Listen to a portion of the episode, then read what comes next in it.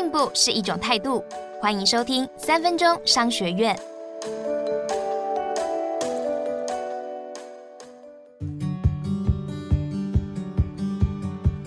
今天要跟你谈的是做好制度防火墙，重建客户信任感。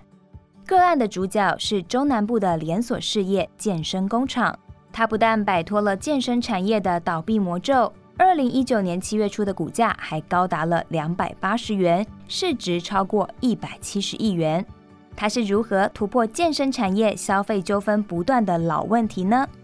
成功的关键就是在客户感到失望的那件事情上找到商机，也就是设计一套制度防火墙来挽回客户的信任感。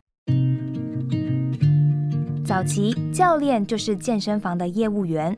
他们透过销售业绩抽成，是健身房收入的灵魂人物。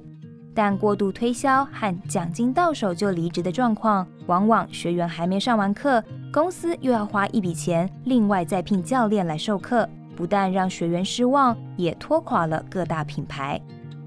为了解决这个痛点，健身工厂打破了同业惯例，打造制度防火墙。第一，销售奖金等到课程结束以后才发放。也就是教练必须在授课全部结束之后才能够领到抽成奖金，这样可以避免教练中途落跑，同时也会限制开课数量。一旦超卖、劝导无效的教练就会被开除。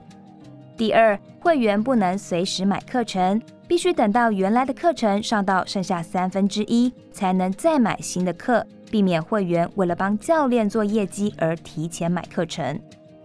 第三，客户正在健身的时候禁止推销。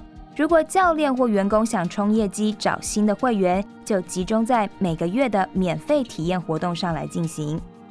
透过以上三件不准做的事，成功建立起消费体验的正向循环，也让消费者不再失望，重拾了他们对教练和健身房的信任感。今天我们学到了。针对长期经营痛点，不妨去思考是不是可以透过制度的设计解决，把客户信任感放在第一位，才是生意可长可久的关键。学起来了没？恭喜你又比昨天进步了一点点。三分钟商学院，我们下次见。想听更多商业知识，欢迎下载商周 Plus App，商周官网也可以收听，或者是点资讯栏的连结。还要记得订阅商周吧 Podcast，才不会错过每一集的节目哦。